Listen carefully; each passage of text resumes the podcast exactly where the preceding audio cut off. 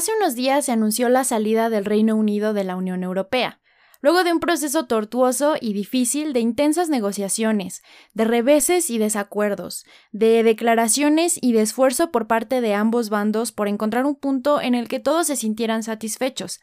En medio de todo este difícil proceso, muchos no podían evitar preguntarse cómo es que una de las organizaciones más vanguardistas e importantes del siglo XXI ha llegado a este punto. En Latinoamérica, desde el nacimiento de sus países, hemos querido hacer una suerte de unión, tomando a la Unión Europea como una especie de símbolo o ejemplo a seguir, en donde muchos entusiastas de la cooperación internacional se manifiestan a favor de una Unión Latinoamericana. Un proyecto de donde todos los países desde México hasta la Patagonia pudiéramos unirnos en una suerte de libre mercado, libre circulación de bienes y personas, una cooperación que nos ayudaría a tener una presencia internacional más relevante, de poder político y bonanza económica, una unión donde los vastos recursos naturales se aprovechen, se inviertan en favor de muchos de los pueblos de la región que hoy viven en extrema pobreza, y desde luego también para el beneficio de la mayoría. El poder reconocer en la Unión Europea un ejemplo de verdadera unión y cooperación políticas resulta inspirador, sobre todo cuando ellos tienen diferencias históricas tan profundas y trágicas como las guerras mundiales, que son relativamente recientes. Además, ¿cómo olvidar el idioma? Y es que en la región del viejo continente, que ha decidido unificarse, se toman como oficiales 24 lenguas distintas, y pareciera que es precisamente este punto en el que se impulsa la idea de una unidad latinoamericana. Pero creo que hay que detenernos un momento a pensar en todo lo que esto implica, porque un idioma no solo son las palabras o la gramática, se trata de toda una cultura, una historia, una cosmovisión y formas de pensar que se traducen en una identidad nacional y que puede ser fuente de orgullo para quienes la detentan y la usan. Ahora, en una región donde existen 24 idiomas y han logrado conformar una organización internacional de mucho peso y relevancia como lo es hoy la Unión Europea, dejando de lado sus diferencias, debe ser todo un ejemplo. En Latinoamérica, donde casi todos los países hablan español y portugués, esto debería ser mucho más fácil, ¿no? Todo esto no solo ha sido fuente de interés para los ciudadanos comunes y corrientes como yo, para muchos chicos jóvenes que desde sus preparatorias teorizan e imaginan un mundo en donde Latinoamérica pueda unirse siguiendo el ejemplo de la Unión Europea ha sido también el sueño de muchos revolucionarios, políticos e idealistas soñadores de distintos países de la región, como Simón Bolívar, Salvador Allende y hasta José María Morelos y Pavón quienes en documentos oficiales o en sus discursos mencionaban la posibilidad de liberar a la América española o emotivamente vitorearon en algún momento Viva Latinoamérica Unida. Sin duda, ese sueño ha sido compartido en cierto punto de nuestras vidas, tal vez por todos los jóvenes que comienzan a comprender un poco acerca del mundo que les rodea, por políticos y por todos. Incluso se han presentado diferentes propuestas en organismos internacionales. Algunas de ellas han logrado tener cierta resonancia, como la llamada Unión Latinoamericana, que no pasa de ser un concepto que vive de alguna forma en el ambiente o el llamado imaginario colectivo. Incluso tiene su propia entrada en Wikipedia. Otros definitivamente existen, con cierta cooperación y participación como el Mercosur, algunas otras ideas o iniciativas se mencionan en congresos, conferencias, en escuelas, en cualquier medio de difusión donde se toque el tema, pero nadie ha podido realizarlo. Si Latinoamérica tiene tantas cosas en común, tiene tantas ventajas y tantas posibilidades, ¿cómo es posible que no hayamos podido unirnos? Muchos creen que se trata de un tema de corrupción en los gobiernos, algo que definitivamente tenemos en común y con lo que desafortunadamente tenemos mucha experiencia. Otros creen que en realidad no se puede llevar a cabo porque tenemos siempre la mirada atenta de Estados Unidos, este país que muchos en la región odian, pero que al mismo tiempo buscamos como ideal de vida. Algo manifiesto y demasiado claro a través de la migración que vemos todos los días. Así que, con todo esto, ¿por qué? ¿Por qué Latinoamérica no ha podido unirse y cooperar utilizando todas estas coincidencias a su favor y como ventaja? ¿Sería posible imaginar una Latinoamérica unida y más aún plantear este como un proyecto de unidad internacional a futuro? Si vamos a imaginar esto, vamos a hacerlo con cierta lógica detrás. Así que tomando como ejemplo a la Unión Europea, este sueño idealizado de lo que una unión debe de ser, creo que podríamos comenzar por la historia. El viejo continente decide unirse en una comunidad que se llamó la Comunidad Europea del Carbón y del Acero, porque si algo tienen los europeos es su creatividad. Pero bueno, esta organización nace en el contexto de la segunda posguerra, donde grandes facciones de territorio estaban devastadas. Los hombres que habían sobrevivido estaban desmoralizados, sin empleo, a veces mutilados y los medios de subsistencia en crisis. Todos tenían hambre, no solo de comida, también de paz. Ahora, dos de los miembros de esta unión eran Francia y Alemania, dos de los países más relevantes de la región, los más devastados por la crisis y afectados por las deudas, y desde luego dos de los países que más enemistados estaban entre sí. Se odiaban a muerte por una serie de conflictos históricos. Así que estos primeros acercamientos, aunque no fueron tan exitosos, demostraron que dos naciones encontradas ideológicamente podían dejar de lado, aunque fuera un poco, sus diferencias, para tener un punto de encuentro y de coincidencia, y salir juntos de las crisis económicas por las que estaban atravesando. Ahora, en Latinoamérica sin duda tenemos diferencias ideológicas e históricas. Para empezar, muchos países al centro y al sur del continente niegan que México forme parte de la región. Desde luego, esto se debe a muchos encuentros históricos en donde México ha optado por aliarse con el enemigo público número uno de la región, Estados Unidos. En ocasiones incluso ha dejado en desventaja a sus hermanos latinos. A veces hasta les ha volteado la espalda. Por otro lado, en la región no hemos tenido un conflicto tan devastador y por lo tanto con potencial unificador como lo tuvo Europa. Si bien hemos sido afectados por fuertes y violentas dictaduras, algunos han sido mucho más afectados que otros. Por ejemplo, México, si bien ha tenido que lidiar con partidos políticos únicos, gobernantes corruptos o demostraciones de poder violento del Estado, no hemos padecido dictaduras tan violentas al nivel de países como República Dominicana, Brasil, Chile o Nicaragua, todas estas auspiciadas y apoyadas por uno de los amigos de México, Estados Unidos. Esto crea un fuerte resentimiento histórico que muchas veces es difícil dejar de lado, sobre todo cuando muchos no ven en estos países algo en común. Pero cuando hablamos de cosas en común, no solo debemos considerar el idioma, algo sobre lo que voy a regresar más adelante. Y es que en la Unión Europea a través de los años se han enfocado a alimentar procesos de cooperación en donde unos países se especializan en ciertos nichos económicos, otros optan por dejar de lado ciertos objetivos nacionales para poder permanecer en la Unión. Grecia es uno de estos países, que a raíz de las crisis económicas del 2008 ha tenido que negociar su deuda con la Unión y por lo tanto acatar los términos de la misma, pero principalmente de Alemania, por lo que habría que preguntar si todas estas deudas no significan verdaderamente un sacrificio para los griegos. Pero regresando a Latinoamérica y siguiendo en el tema del comercio y los sacrificios, creo que una pregunta bastaría como ejemplo. ¿Estarían México, Venezuela o Brasil en las condiciones de sacrificar sus economías basadas en el petróleo para beneficiar a su hermano latinoamericano? Para empezar, Venezuela ni siquiera está en condiciones de poder negociar. No está en condiciones de poder siquiera considerar su unión con otros en términos económicos. Cuando un país tiene una inflación del más del 4.000%, no puede competir con otros en el comercio, mucho menos cuando su Producto Interno Bruto depende en gran medida del petróleo, caso similar al de México y Brasil. Pero bueno, esos solo son tres países, podrías decirme. ¿Qué hay del resto de la región?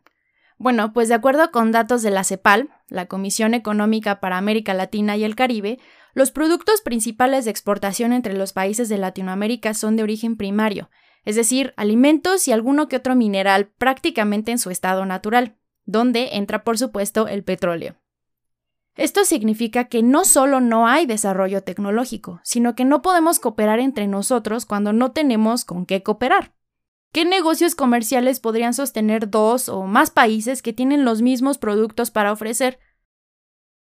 Todo esto inevitablemente nos lleva a la tecnología. Y es que muy bien podrías hablarme de la presencia de grandes industrias en la región, de enormes compañías como automotrices, mineras, químicas o hasta financieras, pero muchas de estas, si están en manos del Estado, se encuentran en peligro de desaparecer, endeudadas o sumergidas en escándalos de corrupción. Y si no, simplemente son privadas y éstas terminan fusionándose, adhiriéndose o desapareciendo detrás de otras de origen extranjero, pues estas por lo regular son mucho más grandes y competitivas. En otros casos, además, las inversiones extranjeras que llegan solo manejan una pequeña parte de la producción o ensamblaje en la zona, pues las leyes permiten a los empresarios ofrecer sueldos pequeños por más horas laborables, o bien explotar los recursos naturales con pocas restricciones. Tampoco es como que esto importe mucho, pues el desarrollo tecnológico cada vez requiere menos inversión en infraestructura para resultar en un negocio rentable. Como ejemplo, bastaría con mencionar las llamadas empresas unicornio, en donde entran Uber, Airbnb, Rappi y otras similares, cuyo modelo de negocios consiste básicamente en el diseño y lanzamiento de plataformas digitales en donde se renta la infraestructura, llámese coche o casa, de terceros, y la mayor parte de las ganancias se la llevan ellos, con el menor riesgo y desgaste del bien. Creo que otro factor que no podemos dejar de lado, ni siquiera en nuestra imaginación, tiene que ver con nuestro gran amigo y vecino al norte del continente, y es que es inevitable hablar de la injerencia de Estados Unidos en la región. Hace un rato ya mencionaba cómo este país jugó un rol importante en las diferentes dictaduras militares, ya sea con financiamiento y apoyo militar a las diferentes oposiciones o simplemente mediante el espionaje y la desestabilización política. La presencia de los intereses ya no se enfoca tanto en aspectos militares, ahora se configuran más a la esfera privada, mediante las redes sociales y la propaganda, a través de la seducción y la manipulación. Pero a final de cuentas, estas participaciones siguen proviniendo de Estados Unidos o países occidentales. Parece que sigue siendo pertinente mencionar el caso de Venezuela aquí. Pero regresando al tema de la Unión Latinoamericana, no cabe duda de que los Estados Unidos siempre sabotean y sabotearán cualquier intento de unión de lo que ha sido denominado frecuentemente como su patio trasero. Esto es algo que surge desde la época en la que se buscaba evitar la expansión del comunismo en la región, pero que se mantiene porque ellos obtienen muchas ventajas en diferentes aspectos de una influencia política y económica en la zona. Por eso resulta mucho más difícil hacer una unión latinoamericana cuando un país con enorme capacidad tiene presencia militar o servicios de inteligencia en prácticamente todo el continente. Cuando manejan el comercio en regiones de gran importancia como el Canal de Panamá o mantienen bloqueos como el de Cuba, cuando apoyan abiertamente a las oposiciones como la de Venezuela, Brasil o Argentina, un poco replicando sus viejos modelos. No todo es culpa del imperialismo yanqui, como afamadamente solía denominarlo el fallecido Hugo Chávez. Y es que la corrupción en nuestros gobiernos ha sido un cáncer en toda la región. No es secreto que nuestros queridos políticos muchas veces se han puesto al servicio de los intereses de Estados Unidos o de capitales privados, legales y no tan legales, comprometiendo no solo la estabilidad política de nuestros países, pero provocando también grandes masacres, desapariciones, fraudes electorales y desconfianza en las instituciones democráticas, hasta importantes desvíos de recursos por la evasión de impuestos y otros actos similares. Todos estos factores que resultan en el escenario perfecto para el nacimiento y desarrollo del narcotráfico y otros grupos criminales que terminan cooptando a los jóvenes o bien que devienen en organizaciones con más poder y capacidad que el propio gobierno. Es la corrupción arraigada tan profundamente en la cultura latina y la falta de proyectos en común lo que hacen que la Unión Latinoamericana parezca prácticamente imposible, porque en la política los partidos trabajan simplemente para los intereses y beneficios de su pequeño grupo, imposibilitando la generación de proyectos a futuro con miras a la estabilidad y homologación económica que se requiere para el inicio de una unificación en términos económicos. En pocas palabras, no podemos planear el enfocar la producción a cierto sector con el fin de aumentar la cooperación, porque estos planes llevan mucho tiempo y nuestros políticos se preocupan solo por sus periodos y dejar el terreno preparado para que sus partidos se perpetúen en el poder. Ya hablamos un poco de cuestiones económicas, políticas, pero ¿qué hay de la cultura? El idioma es una de las herramientas más mencionadas cuando se habla de la Unión, sobre todo porque la mayoría habla español y portugués, ¿no? Pero, ¿qué hay de países como Bolivia, Perú y México, donde además del español se encuentran muchos idiomas indígenas que pocas veces son representados de forma local en los gobiernos? ¿Esta mala costumbre prevalecería en una unión por bloque? ¿O qué pasa con los países del Caribe o las Antillas donde el francés y el inglés predominan? ¿Por tener un pasado colonial anglosajón ya no son latinoamericanos? ¿Y el caso de Puerto Rico? se le rechazaría por su condición como Estado libre asociado de los Estados Unidos? Técnicamente no pertenecen a este país, pero esto complicaría su relación con el resto de los países al sur. Dentro del tema cultural tampoco podemos hablar de raíces similares, porque si bien México y algunos países de Centroamérica comparten raíces mayas, al centro del país el origen y la cultura azteca predomina. Por otro lado, tenemos la región Inca, que se extendió en los actuales Perú, Bolivia, Chile, Ecuador, Argentina y Colombia. Por otro lado, la enorme diversidad de los pueblos indígenas precolombinos en Brasil resulta imposible de abarcar. Algunos incluso aún prevalecen y luchan por ser escuchados y respetados en la región del Amazonas. Todos estos puntos, aunados a los diferentes y muy variados factores de colonización que se implementaron en los diferentes países, dan como resultado cosmovisiones y formas de ser muy distintas, que aun con el idioma común, contienen muchos más matices de los que se resaltan a simple vista. Tal vez la idea de ser todos tan semejantes nos ha sido vendida por aquellos que precisamente desconocen y no se interesan por conocer la diversidad y la riqueza cultural en el continente así que nos pintan como todos similares. Lo mismo ocurre con el estereotipo del africano. Estos ejemplos mencionados de forma superficial demuestran que la unión de América Latina es hasta el momento solo un sueño, que resulta muy bonito para los discursos, pero cuya consecución se convierte en una pesadilla de la que es muy difícil escapar. Aunque siendo justos, hay que reconocer que el caso de la Unión Europea también está muy lejos de la perfección. Al inicio de este episodio ya mencionábamos la salida de Gran Bretaña como una cuestión inexplicable y sorprendente para nosotros, que de este lado del mundo soñamos con unirnos y ser todos iguales en capacidades y desarrollo. La realidad es que tristemente algunos países son más iguales que otros. El Reino Unido siempre ha sido de los más bollantes económicamente. Su moneda jamás fue el euro, como es el caso también de Suiza, porque ellos se negaban a disminuir el valor de la libra para favorecer al resto de los países. Además, históricamente también han permanecido al margen de las interacciones, tal vez porque su condición geográfica les ayuda a mantenerse aislados. Por otro lado, Alemania, el gran país que no puede evitar sentirse demasiado grande para su continente, siempre ha buscado tener el liderazgo, no solo políticamente.